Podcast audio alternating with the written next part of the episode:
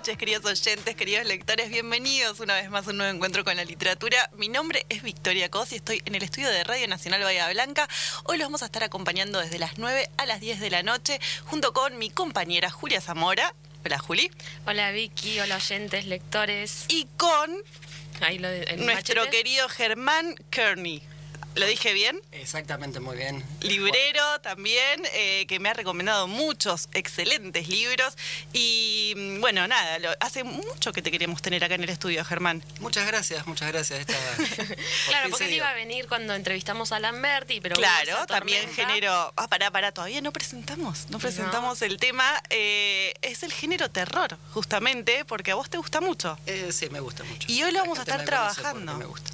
¿Por qué te, ¿No sabes por qué te gusta o sí No, sabes? la gente me conoce porque me gusta Ah. ese género y, y le doy bastante eh, promoción a ese género. Claro, eh, después queremos saber por qué te gusta ese género, porque no Pero todo el no. mundo es fan del género de terror. Eh, vos sabemos que sos un, un gran eh, consumidor. De, eh, ya lo, retamos antes de entrar eh, por el tema de los ruidos, porque estamos como eh, muy conscientes de que a veces hacemos ruidos acá con el, el- el micrófono se- se- se- es muy botón, este, entonces si toses, haces algún ruidito con la taza, lo que sea. Así que pobre lo asustamos y ahora acaba de mover la silla y me puso cara de cara de pánico. Pero Prometo no pasa quedarme nada. quietito, No pasa nada, toda no esta pasa hora. nada. Acá los oyentes son buena onda y saben entender. Bueno, vamos a presentar el libro que vamos a estar trabajando hoy, justamente del género miedo. Eh, el libro se llama La Misa de los Suicidas, es del autor Pablo Forcinito. Forcinito o Forchinito, tuvimos una discusión previa eh, a- a- al programa sobre esta cuestión. Eh, vamos a quedarnos con Forcinito. Sí, más argentino. Vamos a quedarnos con Forcinito. Eh, me gusta que mm, es diminutivo el apellido, sí, sí. ¿no? Pablito Forcinito. Pablo Forcinito, que nació en Lanús, en la zona del conurbano bonaerense, en el 78. Y bueno, pertenece a la nueva camada de escritores argentinos que eh, irrumpieron en el panorama literario de los últimos años. Eh, tenemos acá eh, regados arriba del escritorio en este momento varios de sus libros, la trilogía de Paraná y el otro que les contábamos que vamos a estar trabajando, La Misa de los Suicidas. Yo me quise comprar este hoy, la trilogía de Paraná. Debemos decir que están agotados los libros, así que les vamos a llenar de ganas de ir a- a comprarlos y a leerlos, pero todavía no se consiguen. Esperemos remediar esta situación dentro de poco, ¿no es cierto? Estamos trabajando en eso. Muy bien estos libreros. Sí, porque la verdad es que eh, publicó por un- una editorial chiquita. Metalúcida. eh, Metalúcida tiene unas ediciones muy lindas, tiene un catálogo muy lindo, muy selecto, pero bueno, no es que haya abundancia de esos libros. Entonces ahora vamos a aprovechar que vamos a estar hablando con él, con el autor. Y vamos a decirle que nos mande algunos, porque a- acá pasó lo mismo, digamos, nos estamos intercambiando todos los libros que tenemos eh, para poder leerlos, porque realmente nos encanta. Sí, está y buenísimo. Queremos que ustedes también puedan leerlo. La verdad es que escribe muy bien. Eh, me pareció súper interesante la forma en la que trabaja el terror, eh, que a veces, eh, como decía, no, no, no es algo que nosotros naturalmente ele- elijamos, ¿no? Pero me sorprendió muy gratamente, la verdad es que está muy bueno, está ambientada la historia en un pueblo eh, y tiene esta mezcla, este cóctel tan eh, a veces conocido en, el mundo del cine de eh, mezcla de, religión y terror, ¿no? Eh, también en algunos libros lo hemos encontrado, eh, pero bueno, no, no es así tan habitual en la, en la literatura. No, y de hecho tampoco hay muchos escritores contemporáneos argentinos que estén escribiendo terror. Nosotros Mm. mencionamos a Mariana Enríquez, a Lamberti. Lamberti, sí. que fue el que íbamos a entrevistar con Germán, pero hubo tormenta. Y anoche hubo tormenta. ¿Qué pasa? Que te- tenemos género terror y tormenta siempre. Es verdad. Bueno, Eh, Juli siempre encontrando la... las asociaciones de cada uno. Sí, sí, sí. Eh, y bueno, en el caso de la trilogía de Paraná que mencionabas vos, Vicky, Sí. Eh, está, o sea, primero se publicaron por separado y después se juntaron en un único tomo, porque la verdad es que en total son, no sé, 400 páginas, tampoco es tanto. Mm. Y el- la, prim- la primera novela de la trilogía es En tu mundo raro y por ti aprendí, Mm. que está... Me encanta el nombre. es de una parte de un tema de Luis Miguel. Sí, que lo, lo vamos a estar escuchando. Música temática como siempre. Después el segundo es Paraná y el tercero es y La orilla de los encantados, que salieron en 2014, 2015 y 2016. Paraná es el nombre del protagonista. Claro, ¿no? pero uno lee trilogía de Paraná y parece que es como algo Claro, que que pasa está en haciendo referencia al lugar, pero hoy recién venía escuchando otra entrevista al autor con quien vamos a estar charlando dentro de muy poquito, eso no lo dijimos. Eh, y bueno, contaba eso, que, que es el nombre del protagonista. Yo ese eh, puntualmente todavía no lo, no lo leí. Eh, justo hoy terminé el libro de La Misa de los Suicidas. La verdad es que eh, me encantó, son 140 páginas, salió en el 2022. Y mm, bueno, cuenta la historia de, eh, de un sacerdote y de Gómez, eh, un borracho que está perdido en un pueblo eh, bonaerense, eh, Reyes creo que se llama, y bueno, un hombre que se la pasa como vagueando, rengueando, medio borracho por las calles de tierra y un día, eh, hace mucho, eh, fue tragado por una ciénaga. ¿no? Claro. Sí, la historia empieza com- comentando le- como a este personaje que es el. Chupado Gómez, El chupado Gómez. que ya de por sí, eh, a mí al principio le, le contaba a Germán, dije, che, ¿qué será sobre la dictadura? como el chupado. Pero no, era porque era borracho y, y además porque lo chupa la ciénaga, supongo también.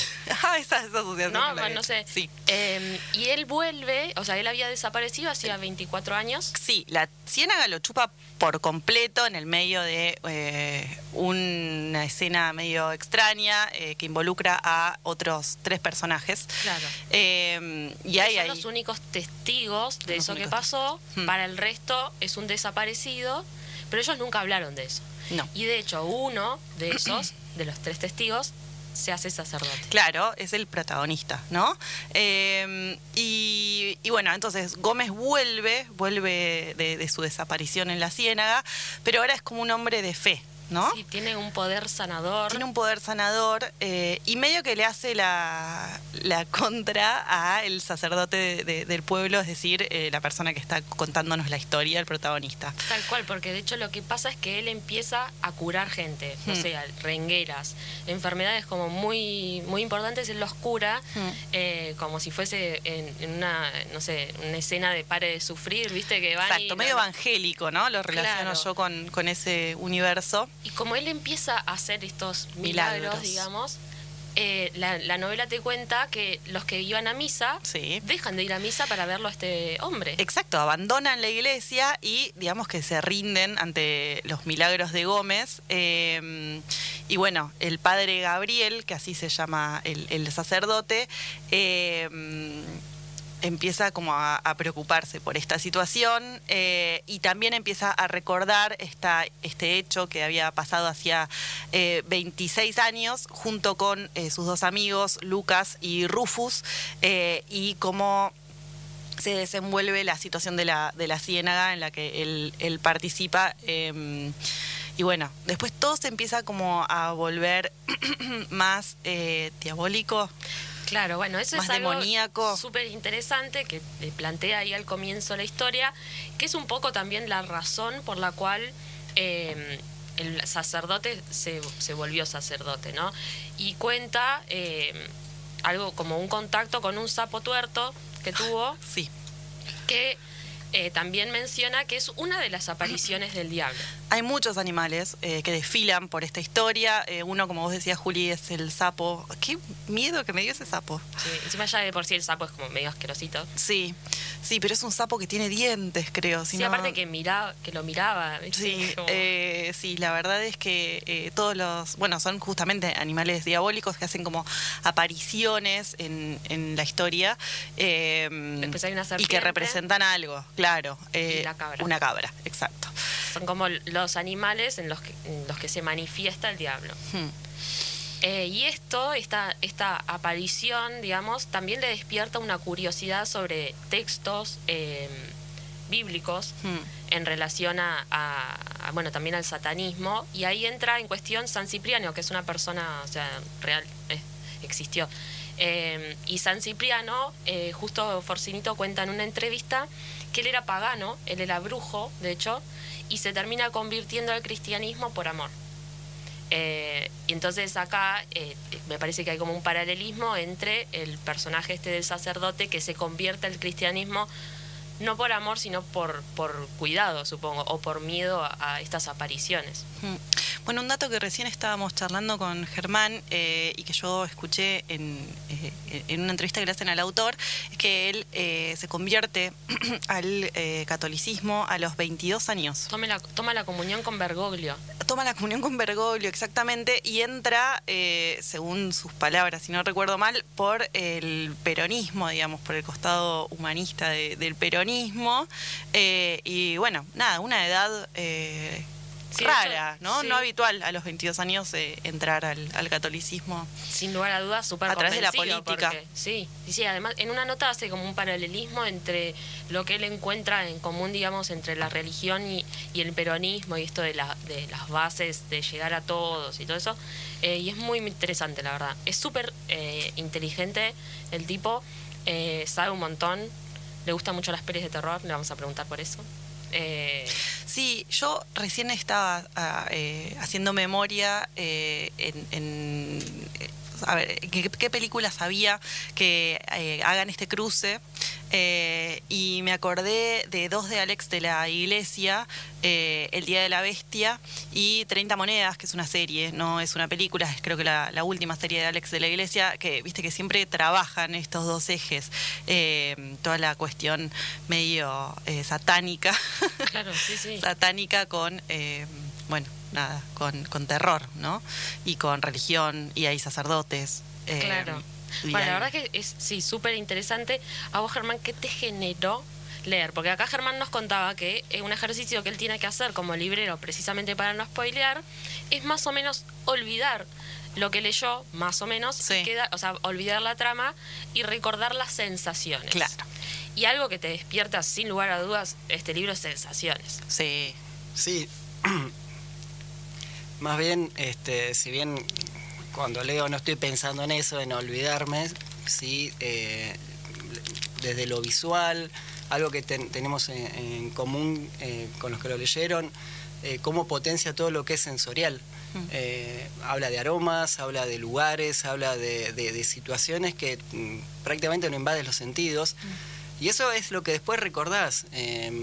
Cuando, si bien son novelas cortas, e historias muy cortitas y que la verdad que funcionan muy bien. Muy potente. Intentas, eh, o sea, después del tiempo lo, te sale naturalmente recordar eso, pero no la, el detalle de la trama. Sí. Entonces hay cosas que ya el hecho de evocarlo te estremecen, porque la verdad que mm. a pesar de que tengo muchas lecturas de, de terror y de suspenso y thrillers, eh, te das cuenta que eso funcionó en uno porque eh, te evoca esa imagen o esa sensación de, lo que en, ese momento leíste. Entonces, como no puedo spoilear, pero sí tengo que generar entusiasmo en, la persona que potencialmente lo va a leer porque le gusta ese mm. género, hay frasecitas que armo en mi cabeza que son las que me generaron a mí eh, determinada cosa. Y ese es el ganchito doy fe de eso porque cuando vos me recomendaste el libro de Mariana Enríquez, Nuestra parte de noche, también de este género, me dijiste, eh, me está dando pesadillas a la noche. O sea, no me dijiste mucho de qué se trataba, pero me, me, diste a entender que a nivel físico te estaba afectando, a nivel psicológico también claramente, porque a la noche te levantabas así con pesadillas horribles. Eh, y yo, yo que lo quise comprar o, inmediatamente, por supuesto. Eh, pero sí, sí, sí, está, es cierto lo que decís. Eh, y, me parece muy característico también del género, ¿no? Eh, no pasa con otros géneros. Esto del, efecto corporal, digamos, de, tener miedo, ansiedad.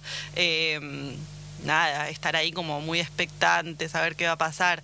Eh, es, es como ese golpe de efecto que buscamos en este tipo de literatura. Eh, por supuesto, no, olvidemos nunca que las primeras historias que el ser humano contó fueron de terror, de miedo. Salías de la cueva a la noche y no sabías si ibas a volver.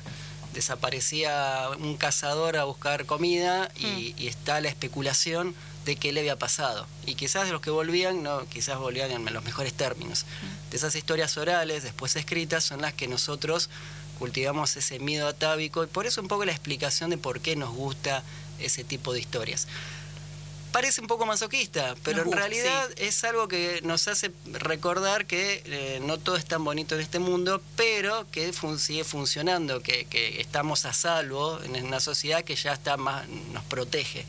por eso buscamos ese tipo de historias.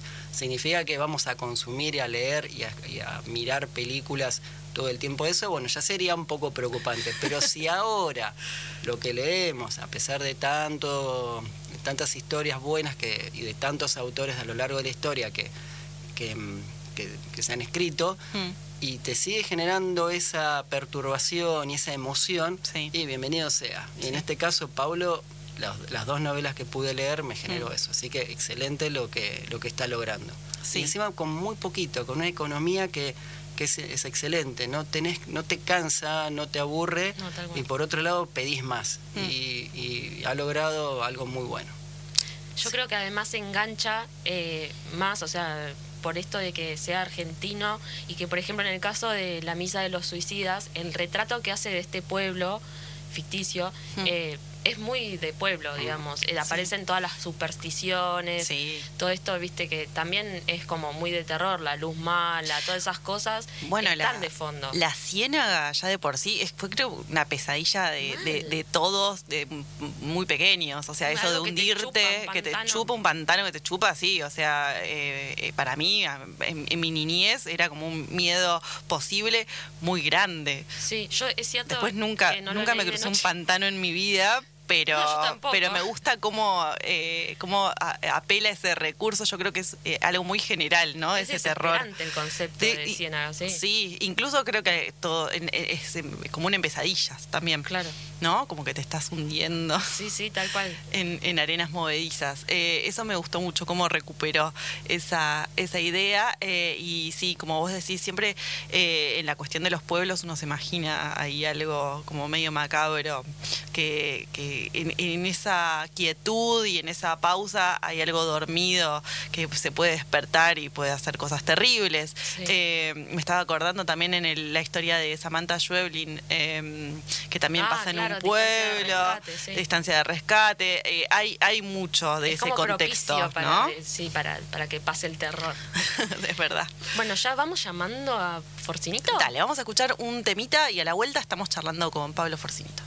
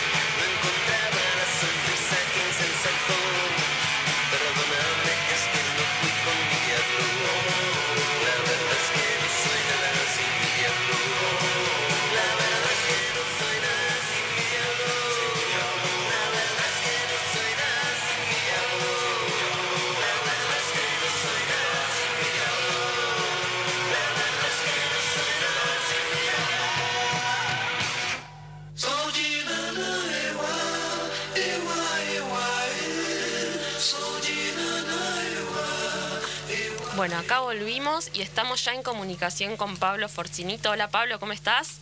¿Qué tal? ¿Cómo están? Bien, ¿nos escuchás bien? Sí, sí.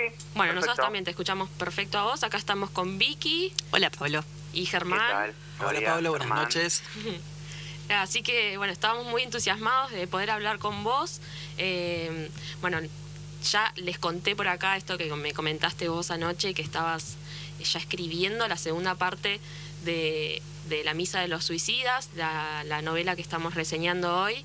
Y me, me dijiste que estabas como intranquilo con eso. Queremos saber eh, cómo es tu proceso de escritura, en qué momento del día escribís, ¿Y cuándo sale la segunda Además parte? de cuándo sale también, pero sin, Sí, sin sí. presiones, digamos. Eh, pero cómo, si tenés algún tipo de ritual, si te gusta un, un momento en el día en particular para escribir, eh, ¿cómo, ¿cómo la estás llevando? Eh, el proceso, la verdad que me voy acomodando el tiempo como puedo. Eh, y sí, te genera una tensión porque en esta historia, esta segunda parte, como que tengo mucho para contar y tengo todo en, en mi cabeza lo que tengo para, para contar. Entonces, bueno, nada, estás así muy eh, entre entusiasmado, ansioso y el tiempo, todo momento que tengo libre intento aprovecharlo para, para escribir, para avanzar en la historia.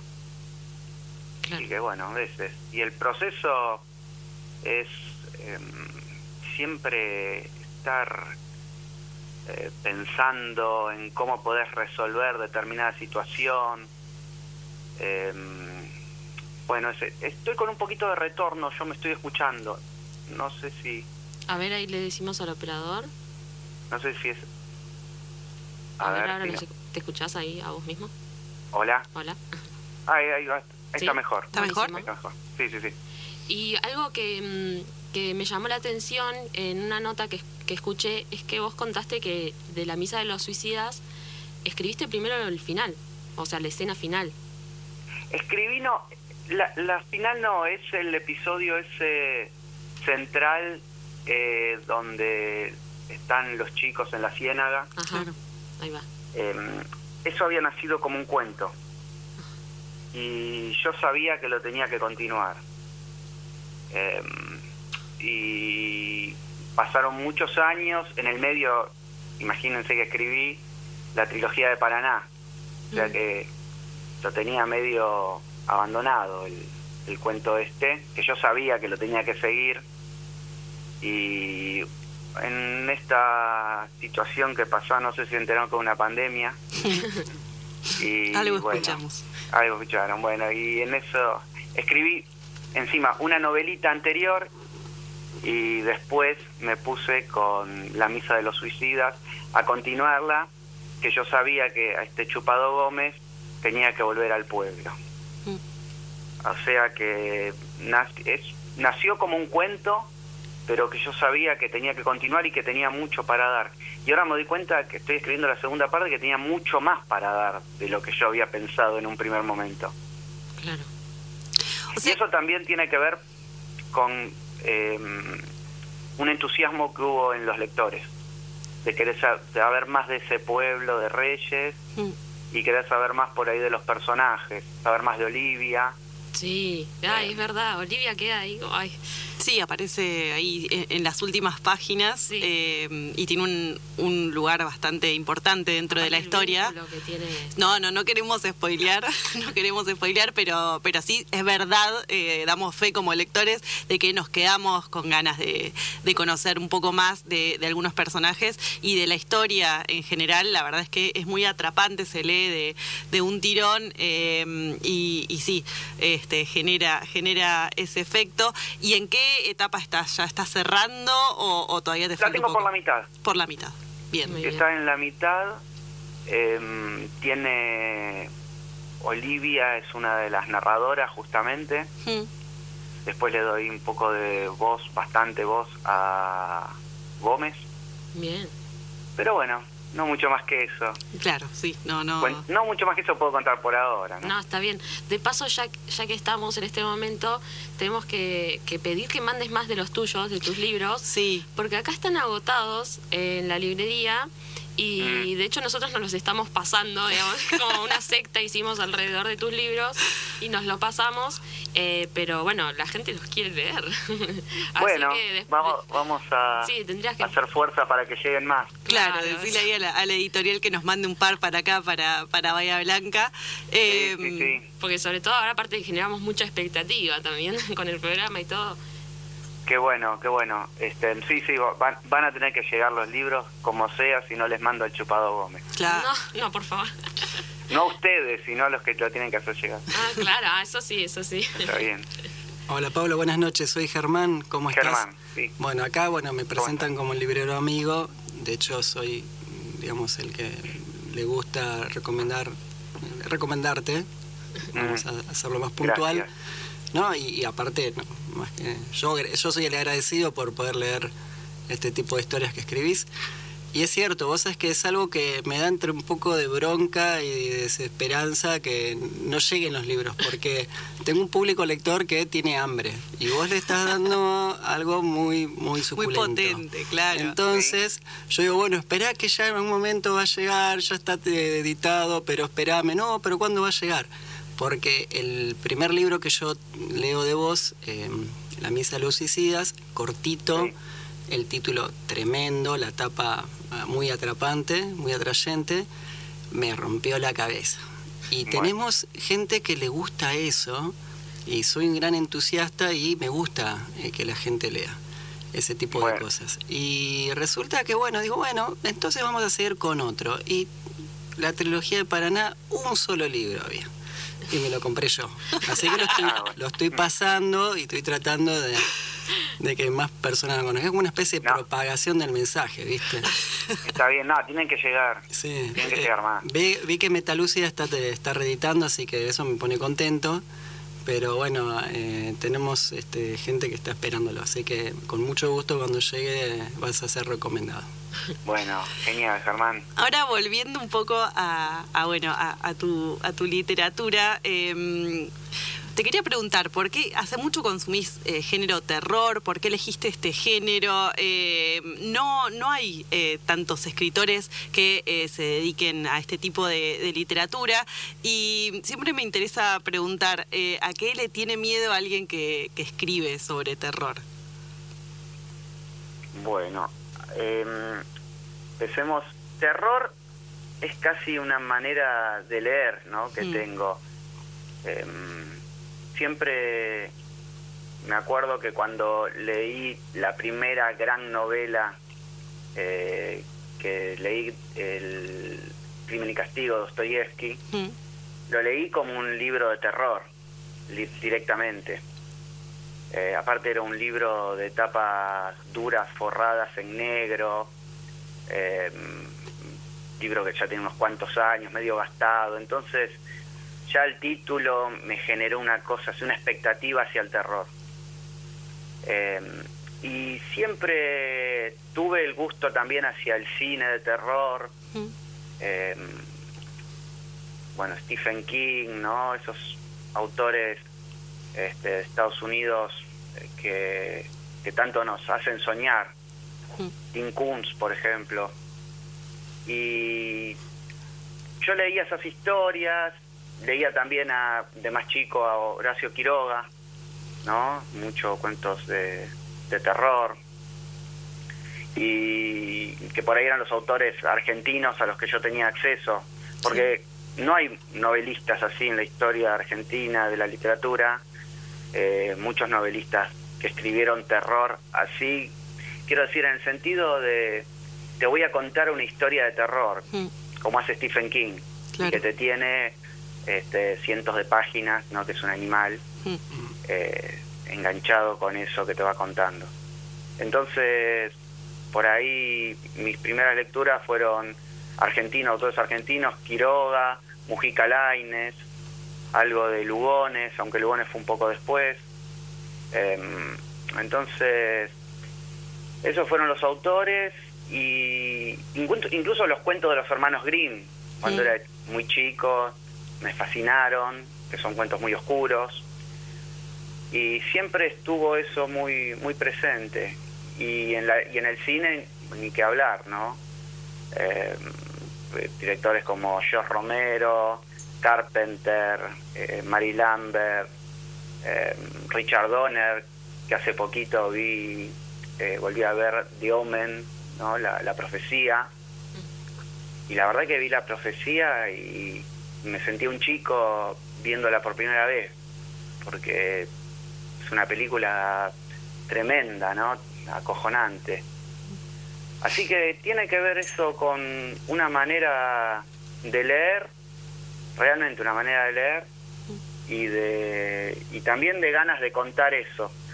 No sé si dar miedo exactamente, porque pareciera ¿no? que la literatura de terror está obligada a dar miedo, y yo creo que pasa más por los elementos que utilizás y que después el miedo vendrá por añadidura. Claro. ¿no? Entonces, eh, eso, es contar una historia oscura que tenga que ver con el mal absoluto, eh, con esas manifestaciones ancestrales, y en el caso específico de la Misa de los Suicidas, la presencia del cristianismo, de las leyendas del cristianismo, la presencia del diablo, y qué tienen que hacer los seres humanos que se encuentran con ese con ese mal. Sí, eh, y justamente eh, en, en eso te, sobre eso te quería preguntar, sobre ese cruce entre, eh, entre género de terror y, y religión que, que vos haces en la misa de los suicidas. Eh, y, y bueno, y te quería preguntar, vos, vos sos creyente, hoy estaba escuchando en una nota que eh, tomaste la comunión, si no recuerdo mal, a los 22 años. 22 años. Sí, ¿cómo es tu vínculo con la, con la religión hoy en día? Eh, la verdad que tuve una época que iba a misa todos los domingos. Ahora no es algo que, que, que suelo hacer. Pero si sos creyente. Pero sí, sí, soy creyente. Tendría que ir a misa todos los domingos. Mm. Tendría que casarme por iglesia, cosa que no hice. Pero eh, soy creyente y casi soy creyente también porque eh, necesito creer en, Dios. Siento algunas certezas que, que te da la, el, hecho de creer en Dios. Eh, si no todo se vuelve muy difuso. Eh, y a la literatura le, resulta a su vez funcional la- las reflexiones acerca de la religión, eh, cómo eso em, forma la moral en los personajes ¿no? y en la sociedad, porque incluso hasta el más ateo está formateado por la religión. No, n- nadie puede escapar a, a ese hecho cultural Mm. eh, que es eh, el cristianismo, ¿no? Eh, estamos muy marcados por eso, entonces, no sé, es muy difícil pensar por fuera de lo religioso también, incluso desde para un ateo. Estamos muy marcados por determinados preceptos eh, que son religiosos. ¿Y lees textos religiosos?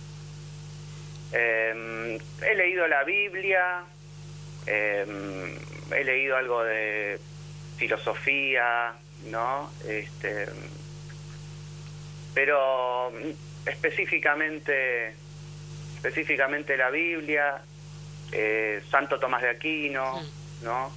He leído Tomás de Aquino Mm.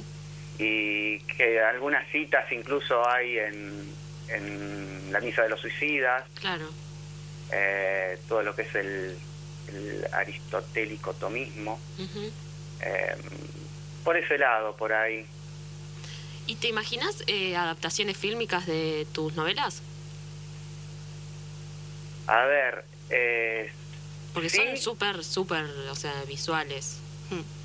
sí, em, por ejemplo, en el caso de eh, Trilogía de Paraná, Mm, eh, pienso que sería medio difícil la cuestión de los actores, ¿no? Porque ese lenguaje así, eh, más por ahí marginal, eh, no es muy fácil de actuar, ¿no?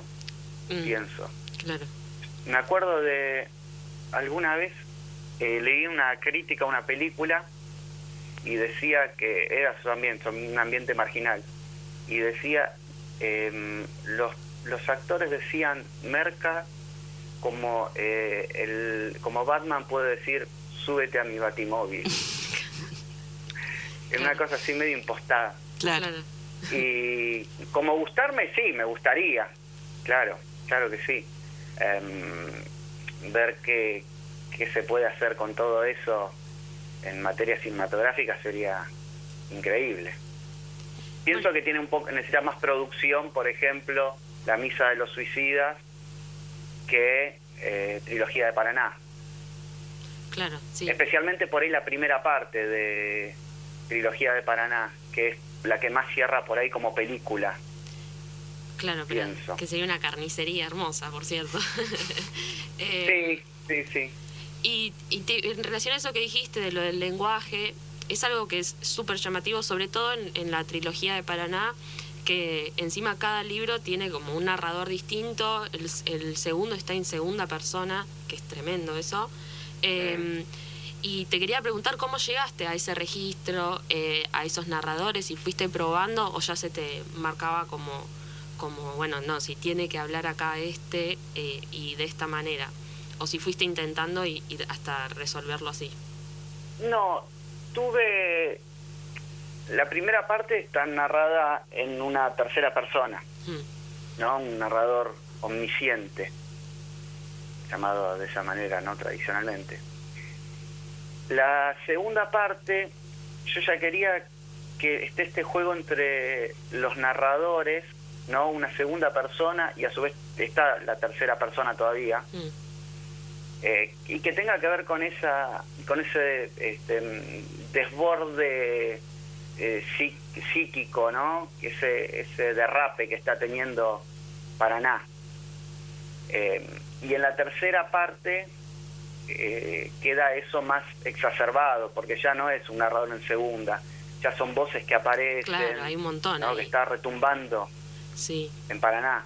Y una cosita, mirá que, por ejemplo, eh, la tercera parte tiene eh, mucho eh, de, cora- de Corazón Salvaje de David Lynch. ah, justo. Porque vos, esta, co- esta cosa, em, ese final con Cage, que también está eh, desvariando, Mm. ¿no? Y, y me inspiró bastante esa ese este, derrape de, de Nicolas Cage. Claro. Incluso le, a él se le aparece un hada y yo en la eh, tercera parte, en un momento le dan a Paraná una droga que se llama adaclozapina. Claro. Y, y tenía que ver con esto que, que le pasa a Nicolas Cage también, que se va como, entra en esa dimensión onírica, eh, eh, completamente bajo los efectos de, de las drogas, ¿no? De las drogas legales. Y bueno, esa fue más o menos el, el derrotero de los narradores en la novela, reflejar esto que le pasaba a Paraná en la cabeza. Y en el caso de Paraná, escuché que o, se te ocurrió, digamos, todo. Primero pensaste el personaje, después llegaste al nombre. En el caso de la misa de los suicidas, ¿cómo se te apareció la idea? La misa de los suicidas, eh, el título en un, en un primer momento iba a ser, yo le quería meter un título así bien de película que a mí me gusta ver. O que me hubiese gustado ver en mi adolescencia. Iba a ser em, Donde late el corazón del diablo. Ah, Me gusta también, pero me gusta más la misa de los suicidas. Bueno, los dos tienen ese golpe de efecto. los dos tienen... eh, la frase está en la novela Donde late el corazón del diablo. Ahora Eh, la quiero buscar. Claro, que creo que incluso en la contratapa, eh, Covelo, ella eh, Estamos todos manoteando el único ejemplar que hay. ah, En la contratapa ella termina diciendo algo así como donde late el corazón del diablo o en la en la noche late el corazón del diablo, una cosa así.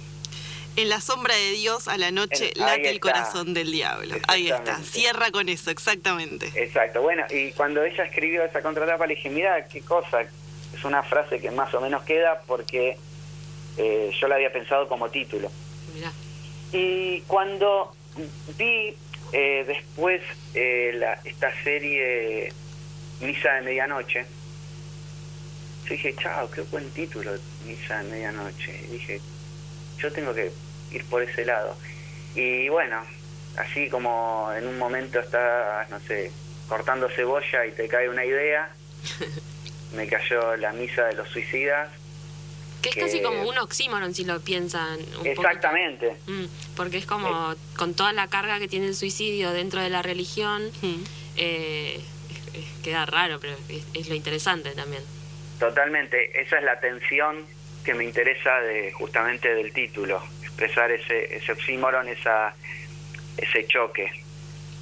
Eh, y me pareció mejor que, eh, como había dicho, la, A la Eh, del diablo del corazón. sí, el- bueno, el- ya se me fue. Pero, me, mira, ves, me olvidé, entonces es mejor este. Sí, tal cual. y para, te iba a preguntar, ¿viste la última película de Cronenberg? ¿Crímenes No, la futuro? tengo que ver. Ah, porque La te- tengo yo que creo ver. que te va a re gustar. Sí, Eh, este, tengo que verla. Eh, como que no, no las veo al toque las películas, ¿viste? Eh, Muchas veces... claro, esperás a que pase la emoción. Sí, está, a mí me gusta mucho Cronenberg, pero no soy de los que están esperando la película así al toque la ven. Claro. Por ahí me paso un tiempo y después la termino, termino viendo. Bueno, Pablo, ya eh, te vamos a ir liberando, pero antes de dejarte ir, te queremos hacer una pregunta que le, eh, que le consultamos a todos los escritores que pasan por este espacio. Eh, Queríamos saber qué estás leyendo ahora, qué libros tenés en tu mesita de noche. Eh, y ahora estoy leyendo La maldición de Hill House, que la tenía de Shirley Jackson, que la tenía ahí este, mm, esperando, y estoy con eso, y estoy con un libro de cuentos del Mundo Pasoldán, que publicó Página de Espumas, eh, que se titula La Vía del Futuro, eh, que son cuentos ligados a la ciencia ficción, eh, así que con esos libros estoy ahora. Igualmente, como estoy escribiendo, bueno, me pasa que empiezo a leer algo, Sí. me gusta mucho y me dan ganas de escribir. Ah, Entonces, como que no puedo terminar de leer. está bueno. Este, y me pasa también con, con el cine. Entonces intento como, cuando estoy escribiendo, intento dedicarme como más a full a la escritura y voy leyendo así un poco late- de manera lateral. Entonces por ahí me tardo en leer algún libro. Pero ahora estoy muy enganchado con eso, es como una maldición. La maldición de, de Gómez. Ay, el- escúchame, y hab- Sí. habías dicho algo al principio eh, que llovía antes, ¿no? Que había una tormenta. Sí, ayer hubo un viento muy, muy fuerte. eh, Y cuando fue el acá en programa Bahía de Blanca. Luciano Lamberti pasó lo mismo. También. Bueno, pero porque yo me- cuando decías eso me acordaba que eh, la Biblia, ¿no? En Lucas eh, 10, versículo 18, dice eh, Cristo, eh, yo veía a Satanás caer del cielo como un rayo, porque el rayo en la tormenta eh, simboliza al, al diablo, ¿no? Sí. Que fue expulsado en forma de rayo No duerme nadie acá hoy, ¿eh? Ya Que está. el diablo está sobrevolando Bahía Blanca. Lo que- si nos Ahí quería está. dejar con susto, eh, yo digo que lo, que lo. Pues. Cada vez que vean un rayo, No, fue tormenta más de viento, eh, Sí, que es algo llovió, como Ah, llovió. Y hubo tormenta Sí, sí. eléctrica también, sí. Ah, bueno, yo ya para esa parte ¿Ves? estaba dormida, me la perdí, eh, pero no lo quisiste ver. por suerte, ahora, ahora, ahora tengo miedo, me, me quedo, voy a tener pesadillas, soy seguro. Eh, Bueno, Pablo, eh, muchísimas gracias por haber charlado este, este rato con nosotros. Nos encantó tenerte y obviamente estamos este, muy ansiosos y muy eh, a la espera de la segunda parte de, de esta gran historia eh, de la Misa de los Suicidas. Bueno, chicos, muchas gracias. Y Eh, bueno, abrazos ahí y espero que les llegue la segunda parte y que les guste y que quieran más. sí, sí, sí, sí, sí, estamos todos acá. Manda, eh, vos mandá ejemplares de todo, manda, manda. Sí, sí, sí, van a llegar, van a llegar. Buenísimo. Bueno, Pablo, te, te dejamos ir y Bueno. una vez más, eh, muchísimas gracias. A ustedes, abrazos y besos. Chao. Un gusto escucharte. Igualmente a ustedes, chicos. Chao. Estábamos hablando con el escritor Pablo Forcinito sobre su libro La misa de los suicidas eh, y bueno nos dejó a todos acá con un poco de con un poco de susto. Eh, no ¿Te sabemos si que se corte la luz no, ahora, no, bueno? no, no, no, no, no, Juli, ni lo digas. Che, eh, bueno, vamos a hacer una breve pausa, vamos a escuchar un poco de música para distender este clima sombrío que quedó ahora y ahora volvemos.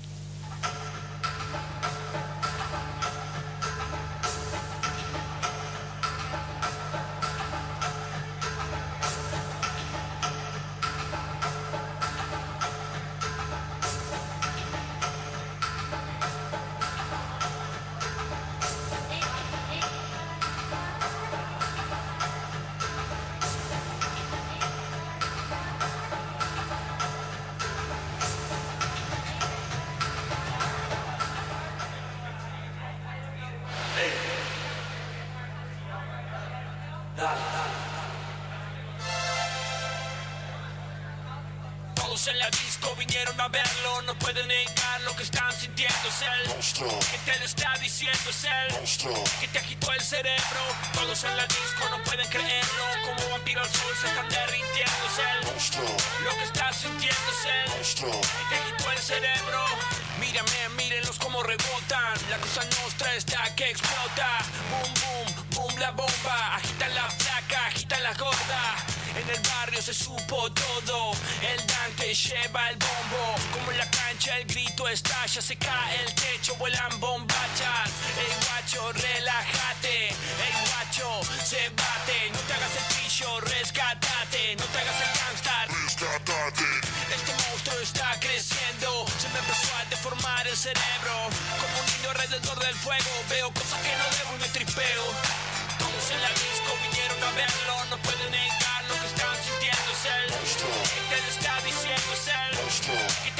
cerebro. Todos en la disco no pueden creerlo, como al sol se están derritiendo. Él lo que estás sintiendo, es que te quitó el cerebro. Dale hasta abajo, hasta abajo, pregunta por mí.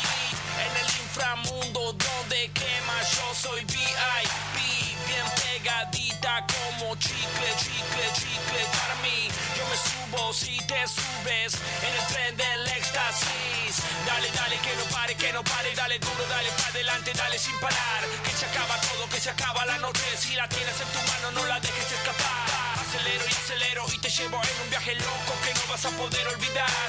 Todos los monstruos levanten las garras, poniendo la cara como si fueran a acabar. Todos en la disco vinieron a verlo, no pueden negar lo que están sintiendo. Es él que te lo está diciendo, es él que te quitó el cerebro.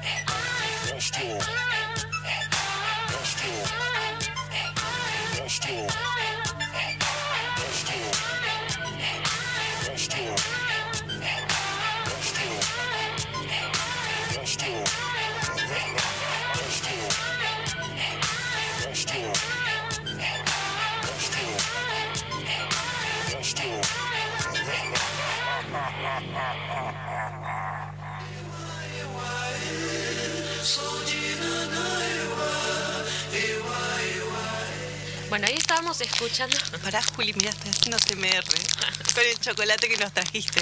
Ahora, lo- ahora yo lo como y babeo al aire. Eh, bueno, el tema que estábamos escuchando recién, Monstruo de Dante Spinetta, lo Mm. menciona en la trilogía de Paraná. Aparece en, en la primera parte.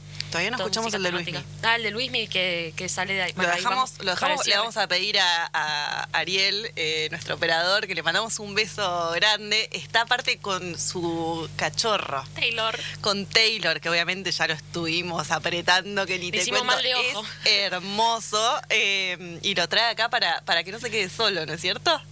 Es Nosotros un que sí cachorrito con la cabeza, es un cachorrito muy muy precioso, vamos a ver si lo mostramos un poco en redes, después viste que, Sí. que garpa los, los cachorros en redes, se los vamos a, a- a exponer Hacemos un ahí video poco. como que está leyendo. Me encanta.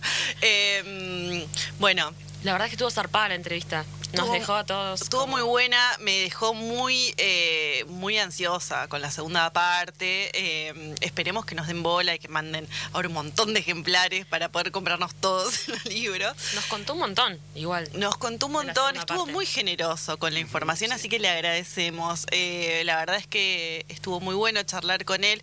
Me, me gusta el género de terror, eh, me, me- me interesa mucho y me, me gusta porque no es algo que, que abunde dentro de la literatura actual.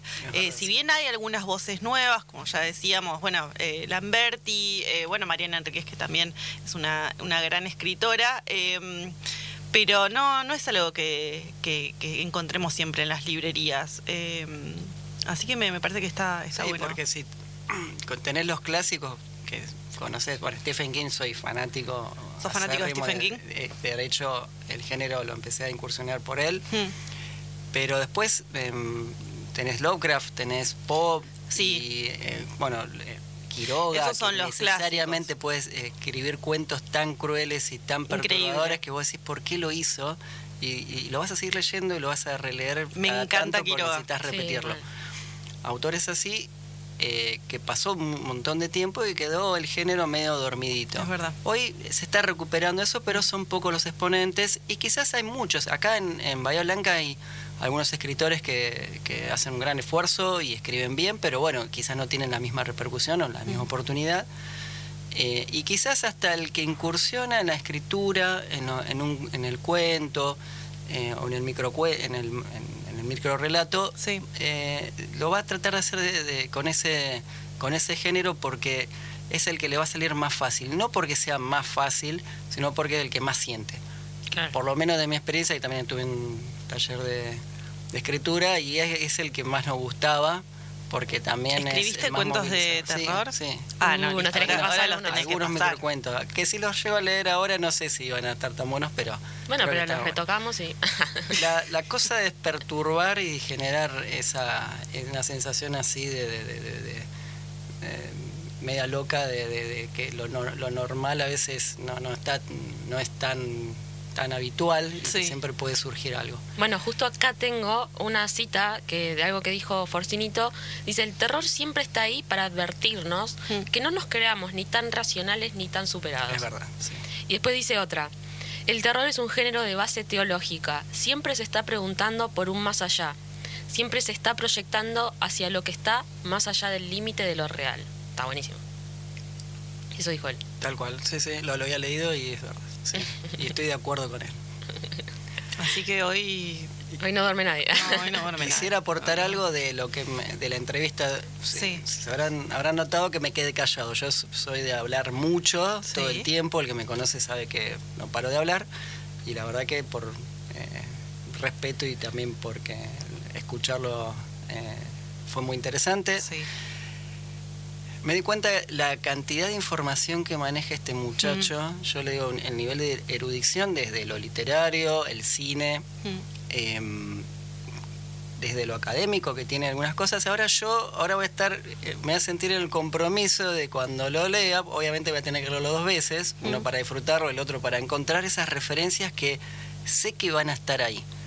Porque desde eh, un personaje de la literatura, de la liturgia, desde una película, eh, algo que se hizo en un... en, no sé, Sí, Sí, Una- esos guiños que a veces pasan desapercibidos en una primera lectura y, y cuando vamos a la segunda estamos mucho más atentos y lo leemos desde otro lugar y, y detectamos cosas, ¿no? Eh, creo que a eso te estás refiriendo. Y sé que le va a dar un, dos escaloncitos más de, de importancia a, a- a la lectura. Entonces vas a releer, Y voy vas a tener que hacer releer. eso y no, no me queda otra. Bueno, de hecho, él cuenta en una entrevista que el nombre Paraná, de la trilogía de Paraná, se le ocurre de, de- por haber visto la película El Dorado, que hay un personaje que se llama Mississippi. Entonces le pone ese nombre. Y después, eh, uno que se llama Seba, hace referencia a San Sebastián. O sea, todo tiene un sentido, obviamente, de fondo. Sí. Eh, está bueno que la aclare por si nosotros no descubrimos todas las referencias. Sí. De hecho, bueno, recién mencionábamos que en Paraná también hay una, una mención de Washington Cucurto. Bueno, acá Eh, estoy leyendo que algo que dice la ciénaga, este, esto que, que hacíamos eh, referencia hace un rato, eh, dice representa ese barro de lo real en el que se mueve la humanidad. Donde está el bien y donde está el mal es muy difícil de ver. O sea que todo tiene como una simbología eh, y todo es eh, un disparador de, de- de- de ideas. eh, De hecho, y- ese concepto de lo del bien y el mal es muy Sí. lynchiano también, porque de hecho en Twin Peaks, Sí. básicamente la historia gira en torno a eso, a que todos tenemos nuestro doble malo, digamos, que están en el Red Room, pero que es, es nuestra parte también, o sea, como que todos somos lo malo y lo bueno a la vez. sí. Eh, es Bueno, re interesante. Está el pueblo también. Está el pueblo, tal Ahí. cual. Eh, sí, es- esta, esta figura de pueblo casi como un protagonista más, ¿no? Que Sí. aparece en, en Sí, ¿te muchas acordás que en historias. Lamberti pasaba lo mismo? Sí. El pueblito que tenía un nombre como en inglés, creo. Ay, sí. No me acuerdo Un cuál pueblo era. de, la nieve. Kruger, ¿no? Ah. Kruger. Kruger. Claro, porque es la masacre de Kruger. Claro, sí, sí, sí, no me acordaba. Eh, Yo quería hablar de ese libro. querías- Ay, En otro sí. momento. en otro Bueno, momento. hubieses venido. Quedan dos minutos. Explayate. Te lo resumo en uno más. Sí. No, excelente, No, excelente libro. sí. Excelente Excelente libro, sí. Eh, bueno, ¿los dejamos escuchando a Luismi? sí, por favor, vamos, vamos. Cerramos con todo escuchando a Luismi. Gracias, Germán, por venir. Muchas, Muchas gracias, por gracias. invitarme, ha sido un placer. Te esperamos cuando, cuando quieras, sabes que siempre estás invitado. Y bueno, nos encontramos el jueves que viene, los dejamos con las chicas de Agenda Bahía, que les van a traer toda la data local eh, a nivel eh, cultural eh, y bueno, todas las cosas copadas que hay para hacer en Bahía Blanca. Y muchísimas gracias por acompañarnos hasta el jueves que viene.